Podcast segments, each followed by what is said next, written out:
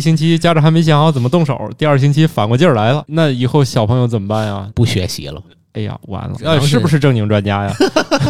非著名的嘛。如果说在高年级出现一些明显的下滑，首先咱们要看一下他的整体的智力发育情况和他的分项的情况，到专业机构去做一个测评。 我倒是挺有兴趣去测一下前额叶的终止发育年龄是二十岁到四十岁。啊，我这还不一定发育完呢。为什么同样的作业量，有的人人家一个小时就能做完？哎，前段不是有特别火一文章，就是小孩回家写作业的标准磨洋工流程，家长和孩子面对都是同一个问题，作业做完了就有新活了。 哎，咱把这个问题放大一下，不光是一个学习不好呀，老师不好好教啊，什么不好好做作业呀、它不是这么简单了。家长一直就是陪你孩子一起成长，你是高高在上的，那肯定是会出问题的。嗨，他能高高在上几年？最多家长上到三年级就快不会了。宇宙的终极答案，生活的最终答案。无需定义生活，漫游才是方向。给生活加点料，做不靠谱的生活艺术家。生活漫游指南。我觉得一哲老师特别幸运，怎么呢？因为你到假期的时候不用打孩子，啊、好吧，因为你没有是吧？那是自己选择的吧？不太喜欢这项运动。哦，所以你看啊，我们这期节目放出来的时候，应该大家，嗯，可能都经历着在寒假当中，哎，可能都有人已经动过手打过孩子了，或者这会儿正着急上火准备打孩子，是不是？大家已经知道这个学习的成绩，期末考试的结果就要来啦！可能都不是就要了。听到这节目就是已经来了，可能第一星期家长还没想好怎么动手，第二星期反过劲儿来了。哎，有这情况吗？有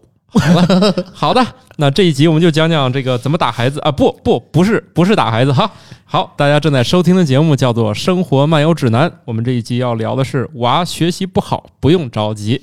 我是半只土豆呃，大家好，我是一哲，啊，一哲老师是一个著名的精神病医医生啊，非著名的，非著名。 非著名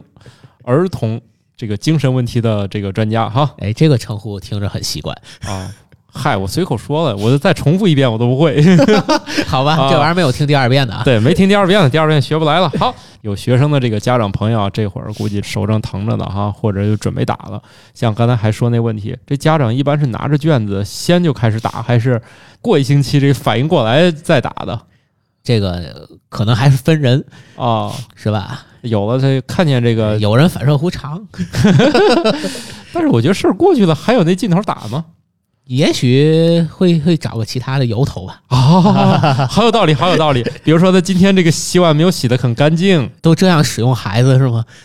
我们家不会，我们家有洗碗机，哦，但是这个小朋友总得干点啥是吧？操作洗碗机，然后摁错了就打一顿，哎，对，让你洗一个小时的，谁让你给我洗仨小时了？最后小朋友也不知道为啥，反正今天因为操作洗碗机打了一顿。 下次就不操作了。那多少个中年家庭破碎不都这原因 吗？这男的一干事儿，他家女的就嗷着他。哦，我还以为是不能有洗碗机呢。不是很多中年这个这这个家庭的破碎，不就这男的刚一准备干啥，女的就不满意。这男的又又扫个地，女的不满意；男的洗个碗，女的不满意；哎，这不常态吗？ 男的特别简单，那嫌我啥都不 干了；女的就只不满意他啥都不干这一件事儿了。对，所以你这不就找到了一个好的解决办法吗？那以后小朋友怎么办呀？你看所以他有可能就不学习了，哎呀，完了，那这还不能打是 吧？他就选择一个最简单的办法，回避嘛，不学了，跟你那一样的。哎，那我就面临一件事儿，那我只需要解决这一件事儿。对我只要学习不好，你就只揪着我这一件事儿，省得我今天洗碗机，明天什么，对呀、明天什么扫地机，问题反而简化了。对，一下子事儿就简单了。好，所以我们这个得探讨一下，那不能让大家这个孩子不爱学习是吧？我一上来啊，以为这题目呢，一哲老师又准备给我来点陈词滥调，但是我们俩在准备节目的时候，发现这件事儿还挺有意思的啊。这个一哲老师的开场是这样的：这学习不好，咱得看看这个学习不好的原因。我就不准备往下听了， 结果听听发现很好玩儿。这个一哲老师可以给我们这个听友再讲一讲啊，这比如说这孩子看到这学习成绩不好的时候，你看肯定就就跟所有电视上的专家，哎，我不是看不起电视啊，因为我不看电视，那你怎么知道？那以前知道吧？这电视上的专家这一张嘴，他都是这个调调儿，就完全就听不下去啊，当然现在电视也比以前还好看点儿了，毕竟你可以选择看什么了，是吧？嗯，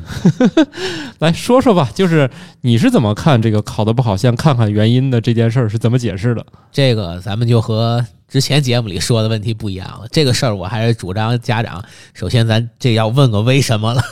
对，咱咱要先弄清楚他为什么呃会考的不如你想象的理想，或者不如老师要要求的啊，或者不如他之前。包括有的家长说了，哎，我们之前一二年级学挺好的，嗯，哎，我们从四年级以后就不行了。那是一二年级的课，幼儿园都教过了，你看，都是你这样的学霸就行了。不是？那哎呀，算了，这是个社会问题，咱探讨不了，因为我们家小朋友现在学的可复杂了，我觉得绝对比我小学一二年级时候学的多所以就说这个问题其实又牵扯到他本身发育的一个问题。啊，咱从头说，嗯，因为上学嘛，当然是六岁半七岁，你先对上小学，对你不可能一下你就上中学，对啊，吧？对， 你要七岁你就上初中，他一般可能人家那姐姐也不会跟你早恋，是吧？ 又回早恋这事儿上了啊，所以说他这个呃上学以后呢，这些问题还不说，你说幼儿园讲没讲过的问题，一般的这个教学的这个安排呀、就是到四年级以后算小学高年级了。小学高年级的这个教学安排的复杂性呢，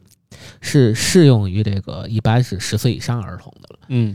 一般的这如果说智力发育有一些问题，嗯，我说的是有一些问题，咱家长朋友们就说也不要那么担心，因为你的孩子如果说在高年级以后成绩有明显下降，说明他的智力发育可能是存在一些短板。嗯，咱们要去正确面对。我建议是，如果有问题，先查一下整个智商发育的情况，咱们不要忽视和不能正面看待这个问题。嗯因为有好多家长，首先他不能接受，这我也很理解。对，谁的孩子谁不疼嘛？我就听说这个小学一年级老师，他第一年的工作主要是让家长相信他家孩子不是个神童。 听说这个班主任主要的工作就是让家长首先相信你家是个平凡的孩子，你你先接受这件事儿是他吧？能正正常常的学习就可以了。 对对，能能那个正经把课听下来，能把作业好好交了，这已经完成了一般人做不到的事儿了，是吧？然后呢，如果说在这个高年级或者是这个之后出现一些个明显的下滑，首先咱们要看一下他的整体的智力发育情况和他的自己分项的情况。这个我还是建议，就是说咱们到专业机构去做一个测评。我倒是挺有兴趣去测一下的第二一点就是说，像你刚刚说的这种，先先相信他不是个神童啊。啊，还有就是，如果有有很多家长就说，所谓这个孩子从上学他成绩就有影响，就就哦根本就不是说到了高年级以后出现的。哦，但如果是这种情况，你要深入的去跟老师了解一下，有没有在学校的一些个呃其他的问题，比如说违反纪律，嗯比如说和小朋友经常会有矛盾，嗯，他会动手打架。哦，咱们也都从这个小时候这种时候过来的，男孩子可能打架也多一些，嗯打架嘛，它分为打架和逗着玩儿，啊但是这个下手是不一样的。啊，呃，你的孩子有没有在这方面就是分不清？比方说，他跟哦孩子逗着玩儿时，他下手也很重，他控制不了这个度。他真的急了打架时，他下手也是那个力度的。就这些问题，可能本身跟他的发育也是相关的，他可能也存在一些注意力问题。所以你在探讨爱打架的孩子不不学习都不好的问题吗？如果说他在学龄以后，明显的就会出现这些更更明显。啊，你说这两者还是有一定相关度的对他可能本身他就是 ADHD 嘛，就注意力缺陷，哦。他可能会存在这个问题，所以他不一定是学习不好，是他没法集中注意力。哦，然后所呢，以他就发展了那个运动能力，老打架吗？不不是因为他冲动控制有问题，哦，就很简单一件事啊，比如说现在你正在开一个会，你正在发言，很渴，但你现在没有水，啊你可能会坚持把你这个发言说完了，你再去倒一杯水，对吧？啊！但是如果 ADHD 的人不会，他立马就站起来，他去倒水，哦他的冲动是不能够延迟的，哎呀妈他得先把这解决了。啊，这个本身不是你能控制的，它是大脑前额叶，就是咱们这个脑门后的这块儿。那你说这个跟那个狗窝里留不住剩食儿差不多。小孩说今天摆在我今天有三个玩具，我今天我要不拆开，我今天肯定过不 去。对，哦 就是从心理学讲，这延迟满足的问题。但是其实我本身在门诊面对的有好多，就咱们今天不说学习这问题吧，我说，啊呃所以我说，咱从一年级开始说，一对年呀级面临了咱很多咱咱还没说那个学习的，您就先把那个打架的事儿， 不， 这打架不也是学习来的？对，打架也是需要学习的。啊他这个本身就是刚一上学，如果出现明显这种问题，很多是 ADHD 的患儿，他是就是注注意意力力缺啊陷、啊注意力和冲动控制障碍。其实哦，他这个两个是放在一起的嘛，就是有的孩子是单纯注意力，有的孩子是冲动控制更多一些，对，有的是都有。嗯这个就是咱们前额叶的这个脑区，它的发育比它的生理年龄相对滞后。哦，就你你说一个简单的，你能理解，就是七岁上学吧，他的这一部分脑区的发育可能只有四岁。这这就是各部分还有快有慢呢。对，哎，所这以样，哎，我想到了，就跟我们家小朋友一样，我就发现他那个语言发展的快，嗯那个动作就是肢体这一块儿就慢一点儿。有可能啊，这个哦可能就是不平衡的。所以为什么就是这个就涉及到咱们后面我刚说那个高年级的那个问题是，如果说你出现这些情况，你先看一看他自己本身的智力发育是不是在各个分项上不平衡，先别一下子说，哎，我们这个总成绩怎么样了？很多孩子不是说他语文不行，他数学就不行。嗯，所以所以你要看一下他是不是真的别的发育有问题，然后再往上就到中学，本身初中的这个知识和这个课程设置就跟小学又不一样，所以它还是有一些个往上发展的空间。对呀、那你这个本身这个孩子能不能及时的转变他的学习方法方式，他能不能适应初中这块儿，又牵扯到他自己本身这种智力发育平衡性和水平的一个问题。但我觉得好像这个教育总是超前的。比如说我，你看我们家小朋友才五岁，嗯已经在家里进行那种就是十以内的那个连加和连减，就我觉得这个难度已经，就我印象当中，这至少是小学二年级的内容了吧？这个现在是几年级的我也不知道。我也不知道，但是我印象当中好像小学一二年级学不了这么难的，现在已经开始，而且老师觉得他那个算太慢，又给他专门开小灶写了一大张纸，让他回来晚上让我辅导他写这个。我当时我看就火冒三丈，他现在才幼儿园，干嘛学这种连加连减的这种计算，我都不能理解。老师可能也是出于好心给我写了一张纸，让我就是两列，让我算一下。我内心特别抗拒，所以第一天晚上只做了一半 儿。然后后来我又鼓起勇气把第二列就做了。这个还真是，因为其实我们也不太主张过度的去去开发这对呀、个，我觉得这个干嘛呀？就学这个干啥呀？因为因为就是就是回到刚才说的这个问题上，咱们先说了一下，就是一年级、四年级，包括初一，就是我我经常接触的三个时间点，嗯可能会导致一些个呃有原因的学习成绩下降的一个点。嗯，另外一个就是像这个，尤其初中的这个问题嘛，就是这确实是个真事儿。呃，在我们那儿轮训的一个学校初中的一个心理老师，啊说的。他们学校初中现在不是那个小学都是摇号嘛，啊，进来的学生他们就觉得片区里的某一个小学的学生进到他们学校以后是明显不同的对一类人。就特别不一样，而且这些学生可能。呃，用他们的那个话讲，就是可能已经在小学阶段被榨干了，哦，就是可能没有什么再往上上升的一个潜力了。他怎么能就就上个小学就榨干了？我后来跟他探讨了一下这个问题嘛，就是啊从我跟他呃了解的情况，我觉得就是可能小学的时候，这个学校就对这个学生的这种，他就要求就很高，啊他就希望你有。百分之一百的能力，就给我使出百分之一百的能力，甚至是哦百分之一百二十的能力。啊，所以到了中学以后呢，虽然你之前看着成绩挺好，中学老师过来一接手，发现我这学生可能已经很努力了，然后他到这个水平，那我这儿可能就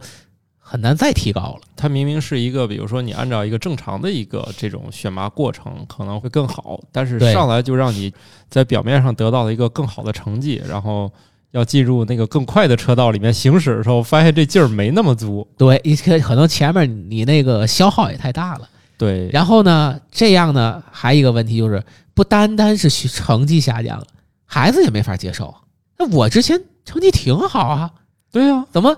现在这样了呢？啊，也容易出现就是我厌学了，我回避了，我我不行，我哦我索性我就不面对这个。而且他没有不知道怎么去做，因为他之前的那些个经验方法，包括呃老师教给他的那个就是学习的那种呃办法呀、那种习惯啊，你发现不奏效，也是，我觉得吧，这个学习成绩高，有时候是根据一些这个技巧来实现，他好像没有掌握这个逻辑本身。技巧没有问题。这有时候我我们在门诊接触的，也我孩子也跟我们探讨过，说我啊其实很努力，以前的一些办法我是怎么怎么做的，但我现在不知道怎么办。嗯但其实说这个技巧，就像刚才你说那个呃计算数学那个似的，嗯，应该是通过这个技巧，你去掌握你学习的这个特点。他成绩好，是因为更能深刻的理解这个学科应该怎么学，而对不是说他做了哪个题了，看了哪本书了，成绩上来对我举个例子啊，就是我们家小朋友现在可以会四位数加减法，啊、神奇吧？那挺厉害的。但是他其实我我一问就知道，他其实并不懂，他老是给我背一些那个两千加两千是不是等于四千？啊、我说对呀、我说你你给我背这个干啥？他说是不是只有两千嗯加两千等于四千？我说那不是，这中间的组合比较多，但是由于我不是数学家，我不能第一时间告诉你这有多少种组合？对，他就一脸迷茫的看着我说：“你刚才跟我说这个啊，只能说是表演，你就记住这一个了。那你能告诉我五千加五千吗？”他说等于十千。我说你说法也没错，但是如果你再好好学，你就会发现这个数叫一万。他这说这在英文里好像是那么讲。呃，没问题，在你正常的计数，你也可以把它记为十千，这都没有问题啊。但是就是说，那你小学老师肯定不干了，是吧？ 你肯定得给他改口叫一万了，对吧？你那么写，老师肯定不给你分儿。 对，而且你看他就是他会用掰着手指头算那种连加连减的时候，我觉得他挺困难的。比如说他在比划七，你就发现他没有掌握。他一会儿用五个手指头加两个手指头的组合，一会儿用四个手指头和三个手指头的组合，就是就可以证明这件事儿在他心里面没有一个统一的逻辑，他在就是硬干一件事儿。当然，幼儿园嘛无所谓，他学得会学不会我并不在意。但是可能我刚才这例子是不是就有点像你在小学掌握了一种习惯，就是看似你可以得到一个满意结果的这个过程。而且还有就是，就像这种情况，可能咱们不太鼓励，原因是他一旦形成这种习惯，他后面不用老师教啊，经验是不就是人的经验不就是这么来的吗？对，他觉得这个经验是奏效的，他后面他上学的时候，他仍然会使用这种经验去面对他的考试。最后他发现失灵了。哎，有一天这个方法不行了，那我从来就没有过第二手方案，哦，怎么办？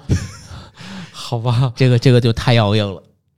而且啊，说实在的，就是好多人老跟我探讨我们家小朋友上学，你怎么给他选学校？怎么？我说我倒是挺焦虑的。他说你焦虑啥？我说我就焦虑，我到底能不能摇号上我们家门口那个小学？他说门口小学肯定特别好吧？我说我可不了解这个学校。他说那你焦虑啥？至少金是吧？ 我说那要摇这学校，我就出门就把他送到学校，我有多少时间去干我的事儿啊？我要是去送到我们划片那小学里，他那个地儿是在一个小区里面，那停车太不方便了，我还要走好几个红绿灯，我再去接他。我说我这一天时间老耗在这儿，他说：“哎，你这家长可真是有问题啊，你一点都不关心你小孩这个学校，呀，你是不是都不懂教育啊？”我说：“你错了。”我说我过去的时间经常给北京四中还有北京八中超常儿童班做活动。我说别给我扯那没用的。确实，我同意一哲老师这个意见啊，嗯真是人中龙凤，他有他的道理。 就是如果你见过这帮孩子，你就能明白了，你就对你家孩子是不是个天才这件事有一个清醒的认识 了。这个在人群中的比例，它基本上是个衡量。对咱今天还是说这个 相对来讲平凡一些的孩子的对，中间这个成绩的出现的问题。其实现在我们门诊啊、咨询啊、接待的家长，我也能理解，因为如果说你的孩子的成绩问题比较大、变化比较大，老师肯定会先先先抓着你不放，对会会去探讨这个问题。嗯，这些家长大多数可能都过着那个懂教育的家长的那个生活，啊，然后他有多大的精力去了解孩子到底是怎么学的呢？对，也也有限。还有一个问题就是写作业，写作业啊，好多家长就是为了完成任务而完成任务，去督促孩子这个怎么怎么样怎么样。嗯其实作业中间啊，就是说也反映好多一个问题。同样的东西吧，呃，这个孩子有没有自己的一些个窍门儿？咱先不说作业量，为什么同样的作业量，有的人人家一个小时就能做完，哎，你怎么就三个小时？哎，前段不是有个特别火一文章，就是小孩回家写作业的标准磨洋工流 程，是吧？都是怎么搞出三四个小时出来的？咱先说这磨洋工的事儿吧， 就是我们也接触过，但是我个人一直认为是这样：如果这个孩子他发现了一些技巧，嗯，他能在一个小时内完成，但是他仍然用三个小时完成。哎，那你就考虑一下为什么？哦，那加上你找找自己的原因吧。对，好多时候其实是这样。就我接触过孩子是， 啊，因为他写完了，他会被家长留新的作业，然后、哦 然后他写完了，他妈妈甚至会问你是不是落了什么作业了？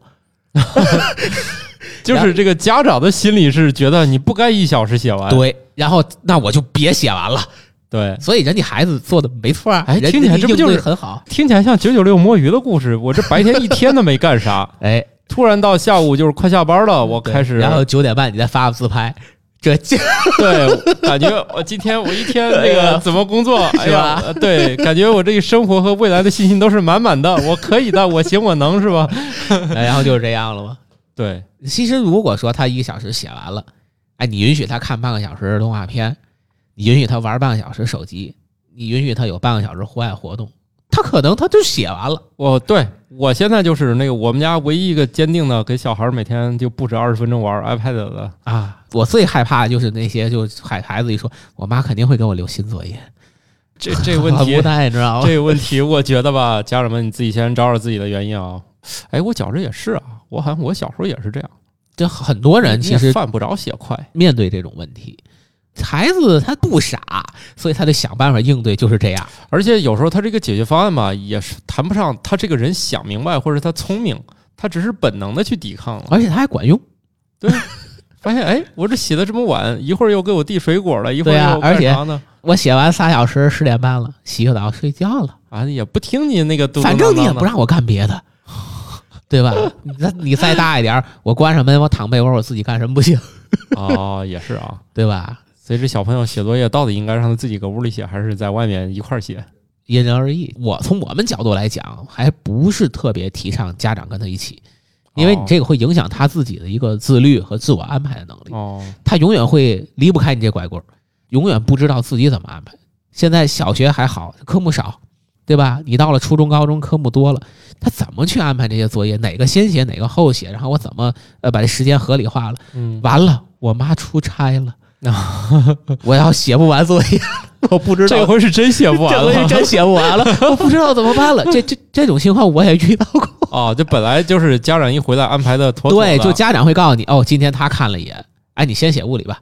物理现在怎么怎么回事？你把人弄完了以后，你语文那个你背的可能慢，你背完哦你睡觉，咱们知道，就是你睡前如果背一个东西背好以后，你马上就睡觉，你一些难点的分泌，你后面那个记忆可能会巩固的好一点。哦，然后，然后就是可能是一些经验性的习惯，他就会这么做。当他自己面对人，他从来自己没有分配安排过这个工作，哎呀，你说的好有道理啊！不，这个确实不是我总结，就是我这好多工作家庭中实践中遇到的，啊、我你看这一会儿就两种家庭了，对第一种能写快，家长不让不他让写他快；对第二种就是这个家长可以安排的妥妥的，但是小孩自己他掌握不了这件事儿。对，因为你说这个能写快写不快这问题，呃，我我们现在有个同事就是在住院部这边，他如果收一个病人，他那个病历啊，能写一一天将近，哎，这得写多好啊！啊，还有打就开是一看各种问题，各各种就是分析，包括可能之前成长史啊、原生家庭，可能都给你写，什么都没有。 然后，然后那个，如果你你你啊坐在那儿，你看他干这个活儿啊，就是这种状态，在电脑上打着，然后看看手机，然后打，然后看看手机，然后打，然后一会儿，逛会儿淘宝，哎看会儿微信，哎，过了五分钟哦， 然后又回来，看手机时间可能远远大于他写病历的时间。哦，就是我们那个后来单独讨论这个问题嘛，然后他就说了他自己，呃，上学时代这个问题，就是咱们刚才讨论这种家庭， 就他如果写完了，就会有新的作业，这个作业不是来自学校和老师的，来自他妈妈 的，所以延你想都延伸到工作上，就甚至会影响他哎那这你个。这样的话，我觉得现在的工作不也都是这样吗？你工作做完了就来新的工作，但是你这个是这样，就说你能不能接纳得了这，能不能就说合理的安排？你要接纳不了，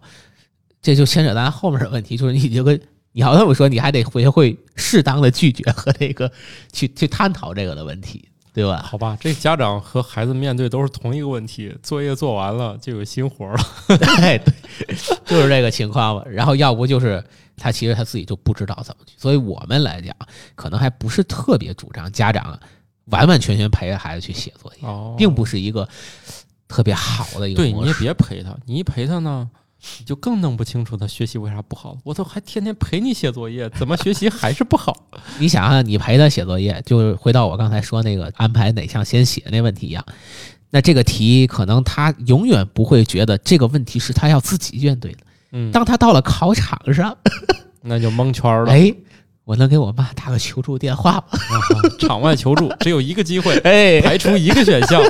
对吧？那我还有二百多个选项怎么办呢？对呀、 或者他就很纠结啊，我到底怎么办？哎，你为了早睡一会儿觉，可能你马上就告诉他这个应该这样这样这样这样。然然后后孩子其实还是不明白，只是今天的作业做完了，好的，日复一日，每天都是糊弄过去的。所以你、哎呀你就永远不知道他听起来到底这个什么原因了。听起来家长也好难啊，都上一天班了，已经把脑子耗尽了，晚上还得干这个。家长确实是不容易，这其实是从我们工作的角度来看到的，也是这样。而且我觉得啊，这个不容易的这种程度，好像是逐年加重。就是本来就是说以前看这个三年级家长还有头发，现在三年级家长没头 发了，啊就这意思吧。是，反正就是这确实是逐年的，就是相同的年级，这个家长也是也越越也是复杂对，可能也是因为教材的改革呀，哦。包括这种教学的一些要求啊。嗯，家长毕竟也更不是专业人士了，对，据说老师也是抽空上课，他们每天也可忙了。对啊，你你家长更不是专业人士，你要求家长去督导这个、监督这个、做那个的，他也很哦很疲劳，天天现在都微信群，对吧？哦，就对之前人民日报发那个是吧？对，只有学生不知道今天作业是啥。对啊， 这这 这这也很正常。你看，就连我们幼儿园有时候老师高兴，还突然布置作业了。 他就晚上都都没事儿，你妈拿着手机来，哎，啊，老师又来一哎个，王老师说了啊，这个有这么个事儿，真真有啊。真有啊。然后你说你这个学生这个心态是什么样？你说时间长了，对吧？他能就另说外，哎，这些老师也就这样，他自己也是各种原因，他没把事儿一其一实说清对对，其实都不容易，因为工作的问题，可能我们接触老师也不少。啊。其实有些东西，他们也是就就跟咱开会，你说临时又开会一样，他也是刚下来的，但是说明后天他就要，你说他怎么办？他这东西必须得让学生做过，他也得哦有痕迹，也得有这有那， 也没办法，好吧，都不好了容易。那还说回来吧，还回到你刚才你说那个事儿上，就是，哎，就发现这个学生呢，在小学时候就已经被成绩迅对对迅速的把你这个拔高之后呢，到了初中之后就就出问题了。就没没有能力了，没有对没有富余空间上升了。对，所以我估计这会儿啊，也肯定有不少的家长正处在你们家小学生刚今年初一上了半年，是吧？可能拿到第一次考试成绩，正崩溃呢，是吧？所以这就得找找原因了，是不是得学习上换换方法啊，或者是怎么还着啊？还有一个初中的一个很大的问题就是又换学校了，哦，对，然后这个环境的问题一块儿来了，对，掺杂在一起。所以嗯我们一般来讲，就说刚可以开学，可能就是初一、高一哎就诊的人也很多，哦，就是本身跟那个环境也是有影响的。哦，还有时候就是不要小看，就是没换学校，就所谓的没换，就是比方说我在这中学有初中有高中，哦呃，，其实我就是本校高中，也不是完全一样的。你的同学、你的老师，对吧？你的整个这种学校的这种管理，可能在高中部跟初中部也不一样。哦，确所以实所以一不是样，家长想象，有时候家长说我们没换学校，哦我们还在那 儿上的。哎呀，想想我这个小学和中学，我就特别简单，我小学上了一个，我初高中也就上了一个，嗯你看，其实我初高中也是上的一个， 对但是其实你你感觉它是仍然是不一对样的。不不太它一高样中部的整个的管理啊什么的，它是啊不一样的，对吧？虽然你好像是没有换学校，对其实是不一样。但是你同学老师还是换了一大茬儿了嘛，一个班里也不会有几个是跟你过去在同一个班里的。所以家长也不要这么认为，就是说真的没换学校，其实孩子也是要面临整个洗牌、重新适应一个过程，哦他容易有一些个问题，包括学习方法什么这些。哦包括他自己的本身人，因为现在还有一个问题就是孤独谱系的障碍，就自闭症。以前咱们不太重视，就说哦现在逐年的国家也是越来越重视，嗯就各种的这种呃筛查呀，各种的这种就说呃要要补贴呀，现在就是包括训练，嗯但是宣传的大多数都是典型的，就是嗯大家在电视上啊、在媒体上啊看到的这种介绍，都是那种典型的，就是几乎是个人一看就知道这孩子可能是孤独对症、自闭对症。对，但是其实呢，你要是去看整个这个疾病，我嗯们叫孤独谱系障碍。嗯什么叫谱系障碍呢？咱们就说这个人的有有人大家族人有家谱，对家谱就是支棱八叉的一一一堆东西，开好多枝人。散叶啊，对，其实这个谱系障碍就是这么回事，就是孤独症是仅上面那个最典型的，你往下看，它有好多不典型的，比如说高功能的孤独症，最有名的就那个阿斯伯格综合征，嗯，这些孩子学习也会有问题，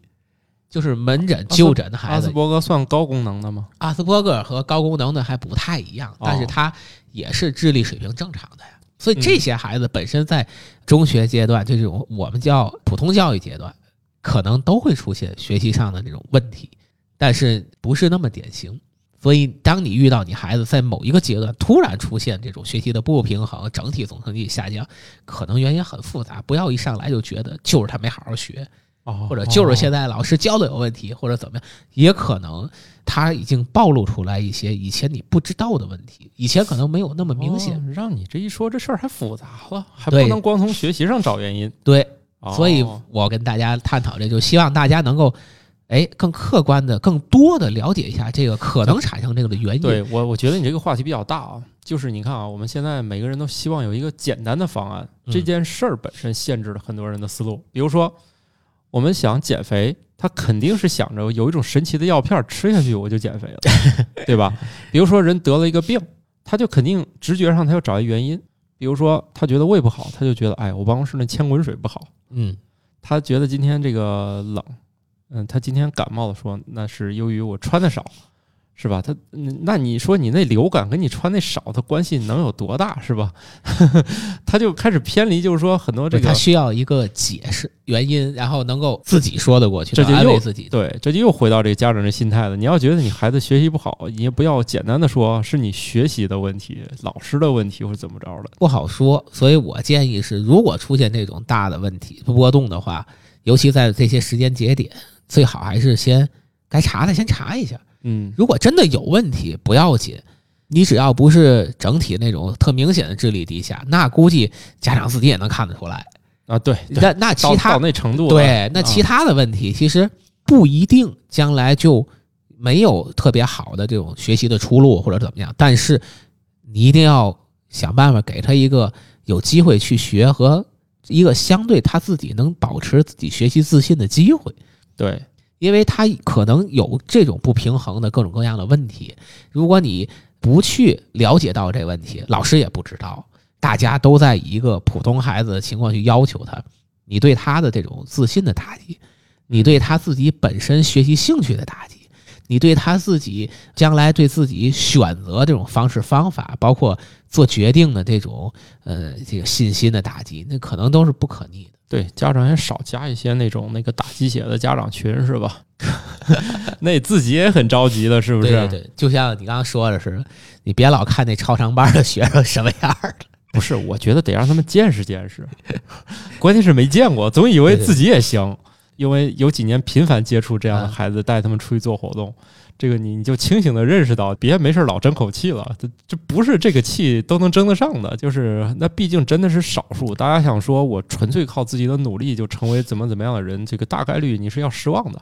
你不如就考虑一下，你以这个情况，你只要努力了，得到你想要的结果，这比较理性一点。而且，你从现在来看，这学习也确实对人生好像影响也没有那么大，我觉得。就是咱老祖宗有句话嘛，就是人尽其才嘛。对，其实我有时候也更常跟家长说这种问题，说即便你查出来有这种我说的这些可能智力发育不平衡，不是绝对差，最怕就是这种问题，嗯，他不是差，他要对差，家长也看得出来，他就认了。对，他我孩子确实有问题，但是其实他一直没觉得，没觉得原因是什么呢？第一，就以前暴露的不那么明显，对它越大可能暴露越明显。第二就是没有经过专业的那种测试和专业人士去判断，嗯你你真看不到那点儿上。但是当你再跟他追溯以前的情况，包括呃幼儿园时候，包括小学时候，有的孩子甚至高中才来看，然后你会发现家长就就那样的眼神看着你，就好像你就是算命的，你知道吗？然然后你你先不用问，你就问他有没有过这种情况，有没有过这种情况。嗨，你说这个，我觉得不光你们心里的，我之前我去看过一次眼睛，我也差点被大夫给问蒙圈了。特别有意思啊！这这题外话啊，我去看那眼睛，我就觉得我这眼睛不太舒服。大夫看了看我说：“哎，你以前你上学时候看书，你觉得累吗？”我说：“累啊。”他说：“你看电视了？”我说：“我看电视也也是，我看一会儿眼睛就受不了。”哦，行，你过来，我再给你看看吧。哎， 一见面上来就把我问蒙圈了，我都已经快奔四十的人，你问我上中学那会儿看书，后来我才明白，他说。他说：“有的人可能这辈子都没有意识到自己可能是远视。哦，对对”，他说：“他已经见识好几个了。”他说：“发现有好多这种，只要这会儿这个岁数过来问这个眼睛不得劲儿的，主看要是那个可能当时不那么影响你，对对他就是说，因为这么多年来，他说远视很容易有一种视力正常的错觉。嗯，哎呀，他说一年能见好几个这样的，就过来就觉得，哎，我这个岁数怎么眼睛都不得劲儿？ 他说一问一查是个远视，自己都崩了。就是这些年你都不知道，呃对，不知道，所以这孩子问题也是这样，他啊对啊可能对，就一跟下子跟你说这是一样，他都对没暴露，我都快四十人了，发现这个眼睛可能跟跟正常的不太一样。这确实是一一样的，就是你你不知道，当它暴露出来的时候，你发现了，然后你可能就发现哦，其实就是从专业人士角度看，之前有好多那个相关的这个对影响的这种基本上一说家家家都是的这样不幸都差不多，是吧？对，都是这样的。当然了，他可能在具体的表现上都不一样，因为有的家长真的查完以后，你跟他一说，哎，他自己就崩溃了，他觉得就接受不了，就说这哦我以后怎么办？其实也不是，就是我们觉得，就是首先，如果真的不幸的话，是您的孩子觉得在我们这儿看，或者在哪个机构看，老师啊，或者是这个医生跟你说，你们孩子确实是发育不太平衡有问题， 嗯其实也不是说不行，因为很多科学家有这种问题的也不少。啊他、是他所以能够坚持下去，是跟这有关系的。对他的乐趣，可能咱们看来可能很难坚持，但人家会觉得那是他的爱好对和快感。因为这个你你不前提也说了，他也不是说智力他有问题，是对吧？它他就是两有个一概些念的不问题平但就是呢不平衡和有问题。但是普通教育阶段，老师和学校的课程可不会给你这么安排，啊，对，所以就会显现的你有问题。嗯，那你这个时候怎么协调这个东西？嗯就很关键。你能不能至少在家庭层面给他这种支持，做他一个后盾，这就很重要。因为我有一个患者，高中以后才开始就是在我们那儿就诊，那是一个明显的高功能的那个孤独谱系的，他的父母啊还相对好一点，他父亲以前也是给我干医疗相关的。嗯然后后来等于是辞职，辞职以后就开始做生意，嗯，但是毕竟他上学还是学的医医疗啊的医疗，对，整体上对他的这个就是支持还是挺到位的。后来孩子就因为他父亲影响吧，还是非得学医。哦然后你想，医学院本身它其实学习啊科目也比较多，其实挺繁杂、挺累的。对，呃，这个孩子在学医学的这个本科的同时啊，学了一个法律学的本科，哦，而且两个法律不四年就毕业了吗？哦法律先毕的业，也没影响医学这边的本科毕业。哦，然后又考了个研，还考的医学呢，他还跨了一个法律的本科，多厉害！那当然这是个积极的例子，是吧？ 对对对，但那是就变成了学习太好怎么办的烦恼。对，因为他可能就是只要是他感兴趣的，那就基本上没有说他学不进去。其实哦法律好多人觉得也不是那么好学，那么好考的。对，哎，你说人家这个，我说你这行了，你这好家伙，这这又懂医又懂法，这将来哎呀，厉害了对付一闹一闹啊一整一个准儿。 厉害了，我对吧？我我们我们那个后来他来，我就说哦。行了，以后估计没人知道你了。你儿子要是出名了，是吧？以后都是这是谁谁谁的父亲， 还有点乐，啊，对吧？其实我觉得就是未必他不行，但是普通教育阶段真的真的，我也特别理解，是一个很大很大的一个难题，一个一个坎儿。如果说能坚持到这种相对自主学习的高等教育阶段，啊，反而反而他的可能就释放出，出来了。啊然后就像你说的那个那种超常里边，他可能并不是就整体上都那么好，但是某些领域可能是对很很厉害的。中学这种义务教育啊，普通高中啊，那绝对不可能因为这些孩子去修订什么大纲啊，对或者毕什竟么还是按照标准流标程准，对来，大多数人的这种对东西去走的。对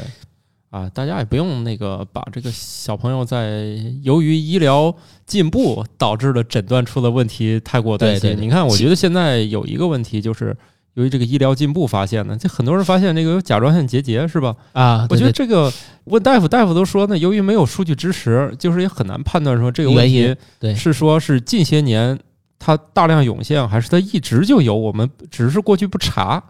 而且而且你的 B 超精度越来越高，对，现在只要你去检查，就我以前还做过一个，就是那核磁共振，嗯，上面写的那问题，我觉得我这是绝症吧？大夫看了看说，嗯没事儿，没事儿， 就是你你搞的那个，他也上面会写一些那种他发现的一些问题啥的，你看的时候很惊慌啊，你觉得我完了，我我死定了，其实这个一个很重要的原因，是因为你认识字儿。对，头疼，其实是这样，就是很多时候，就像你刚才说的这个问题，我觉得是由于医疗进步带来的更准确的认识，它而可且能而且之前啊，这些问题它存它在，一直都存在，就是可能大家也没那么重视，也没有把它都那么清晰的给它对判断出来。而且周围有很多这样的人，工作呀、生活时间长以后，他没没有什么太具体的表现了吧？不不不，这这种问题如果真的是这样的话，他成年以后也会有一些，也会有对。但是还有一个问题是，以前还有一个情况是什么呢？就是说，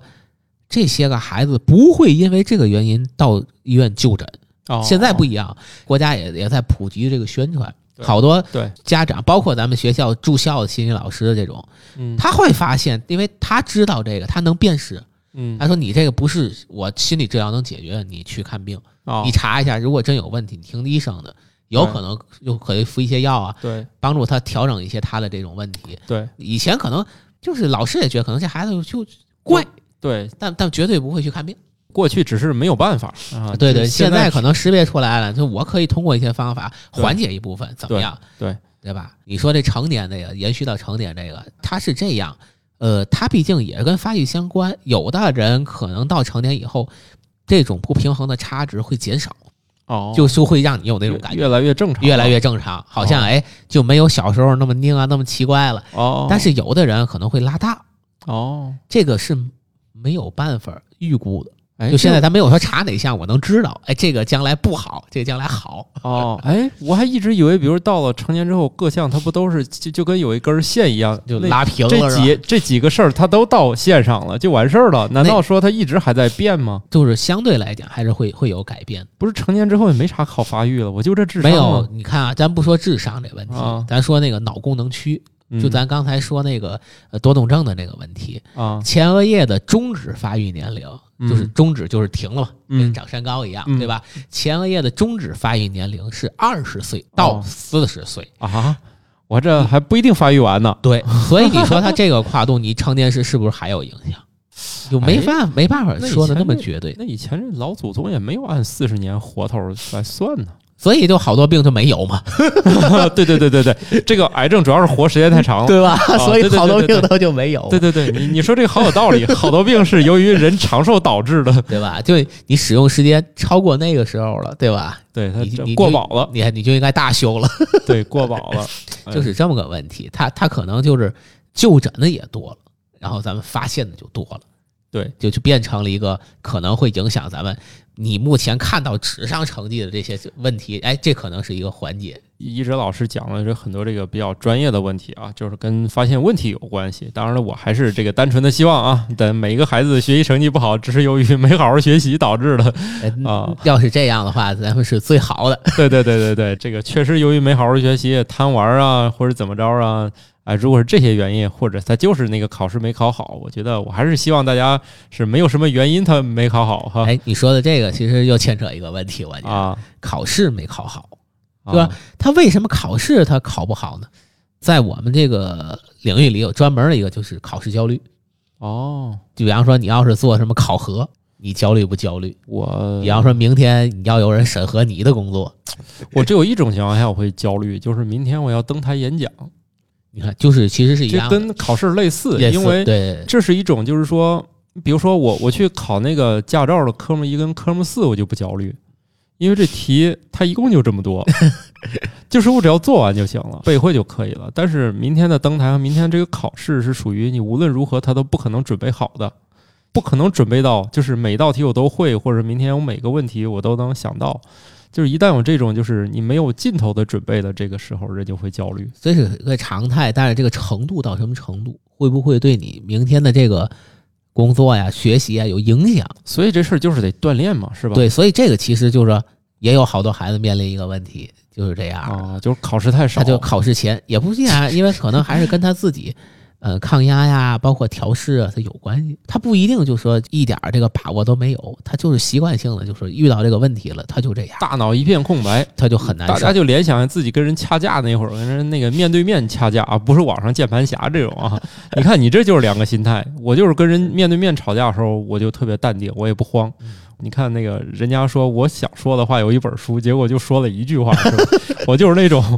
那个本来只想说一句，最后说了一本书出来，我就觉得这个就是锻炼。你把这个事儿反复的练习，它就有效果。下回我跟你吵一架，我就做笔录， 回来我出本书。啊，可以的，可以的。我我就是一旦跟人吵架的时候，我就这个嗯文思泉涌，这个思路就不带断的。这个，所以这就是锻炼。一开始也会面对这种冲突什么的，人就会哎，其实这个所谓这种冲突的中间，你有短时间空白是大脑正常反应，对它是个保护性的。对，我后来就是发现这个空白，你你得认可它，对，就是你等它过去了，你你就控制好自己的情绪之后，你再跟人掐架，这脑子特别清醒这就有人说你你气死人的时候啊，其实你不生气，啊，当然不生气不了。是你就是这个道理。对吵架你要赢，你必须你控制好自己的情绪。你生气的话，就会影响你的对这个正常的所以思维。 所以这个教大家一个技巧，你为了能吵架赢，你就逼对方生气。那你这意思就是说，你要想考试不焦虑，你就别复习。这倒也不是啊，你教这个复习还是能安抚情绪的，是吧？ 但是越复习发现不会的越多 越一般不都是这样？那这没有办法，没有办法啊。我觉得心理上很多这个问题啊，可能不是问题啊，就是这个障碍，你肯定就是你得先接受它存在。 对，就是你你，比如说你拿到卷子那一刹那，脑子一片空白，这是正常的这个这个就是这样，你说这也没有问题。就是你看我上学时，我上大学时特别明显，啊因为大学比较自由了嘛，啊自由可能就不会说每天都那么认真学习。啊！但是你当你需要考试时，你肯定是要有个突击的。对突击的时候，你你完了以后，我发现最讨厌什啥么都呢？不会对我最讨厌最讨厌一件事儿就是，中午打个饭，他回宿舍，哎，我问你个 题，我不知道，哎呦坏了，懵了，哎，明天就考试了，他端个饭盆儿回来，同宿舍的，嗯哎，我问你个题啊一问又不会，懵了，啊，怎么办？我最害怕是这个情况，知道吗？哦所以其实就是你说这问题就这样，这时候你要明白，就是明天的考试你考了一百吗？可能考不了，对，但是能及格吗？可能还是可以的。那就这么着吧。那你就要明白，你肯定不可能完全都掌握，但是可能重要的、该会的，你可能已经会了。对你肯定是要有得有失，你对不能正确的认识这个，那你必然焦虑。那你全会了，那是偶然。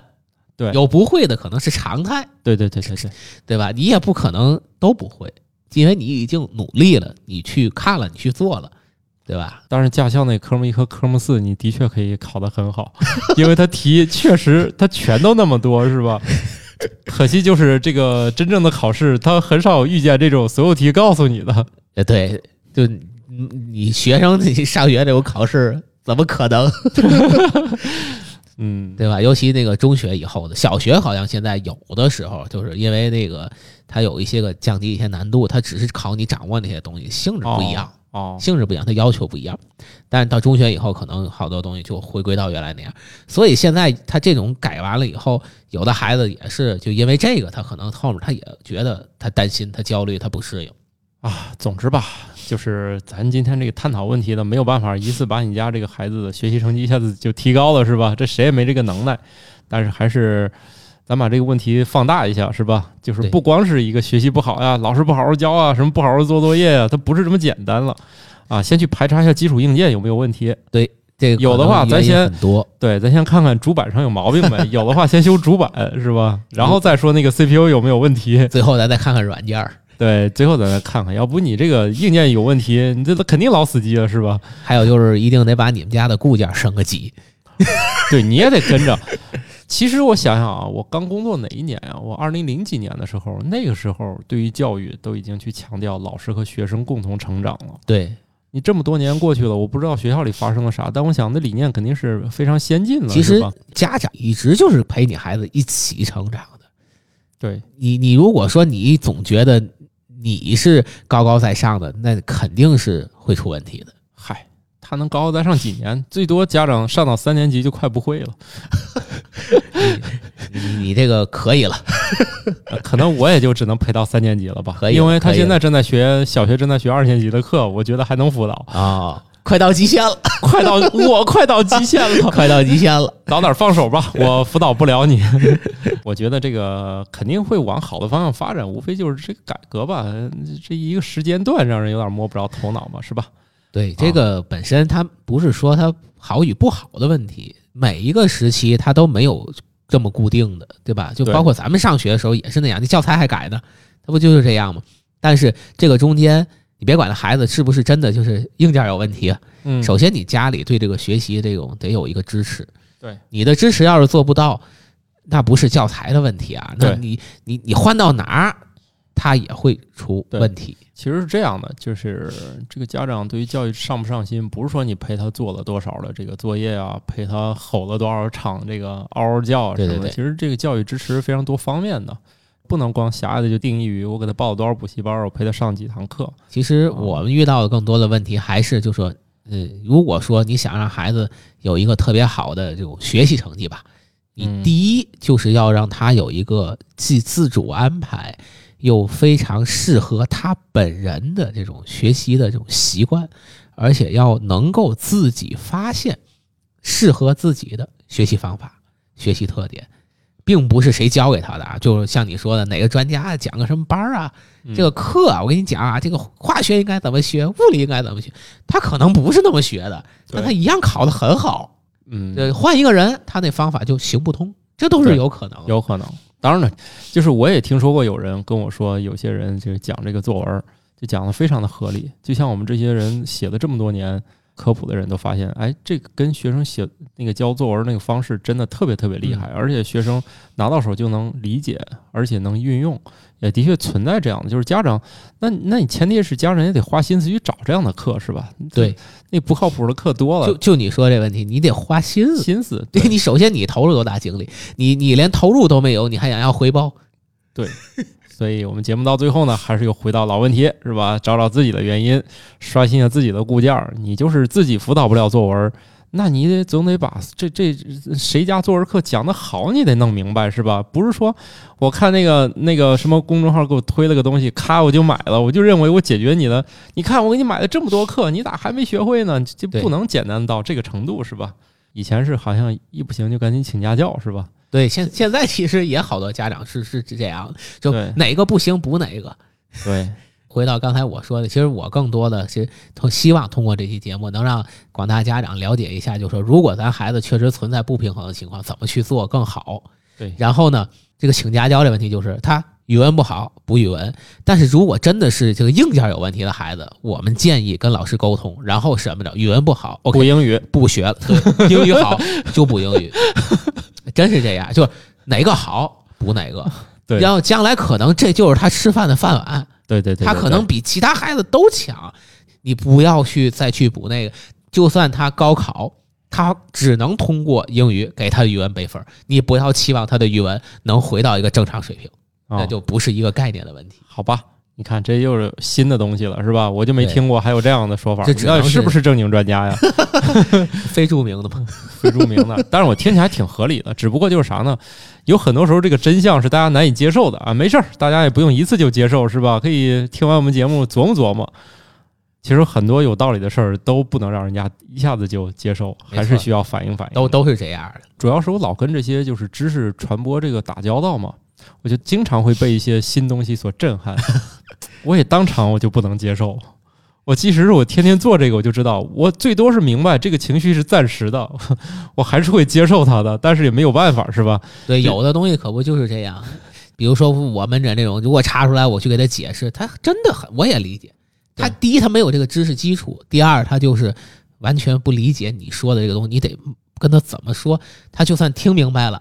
但是哎呀，从心理上也不能是。，就跟你刚才说的，突然说这个“孤独谱系”这几个字，我在脑子中先拼了一下这几个字，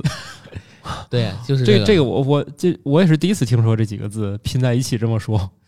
这就是 虽然我从字面上似乎能理解你在说什么，对需要反应一下。对我希望就是咱们要是听过这期节目的，咱不期望您遇到这问题，但如果真的遇到，咱们能冷静的去面对，好的，然后一起想办法来解决孩子学习的这个问题就可以了。那当然了，还是祝这个所有的人，只是由于贪玩没好好学，学的不好啊，稍微一努力就搞定了。嗯，那是啊最好的结果。对，家长也做一些支持哈。那我们最后还是小小的说一下一个，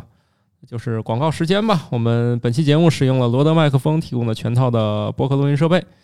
大家可以搜索微信公众号“生活漫游指南”来订阅。如果你想加入我们的听友群和我们互动的话，那就添加微信号“生活漫游指南”几个字的全拼是全拼啊，“生活漫游指南”。呃，我们节目是每周二早上六点更新，欢迎大家的持续收听。呃，如果你家孩子学习成绩好，那就呃慎重的表扬一下；如果学习不好呢，就慎重的找一下原因。祝大家都能欢度好这个春节，是吧？是，呃，首先还是希望大家孩子都学习顺利。对啊，如果作业能写得快呢，家长就别给他布置新的了。没错儿， 也过年 了嘛。那个想打的就先省省手啊，从自己找找原因。哎，想想想想自己啊，对对，好，那我们这期就这样吧，拜拜了。哎，大家再见。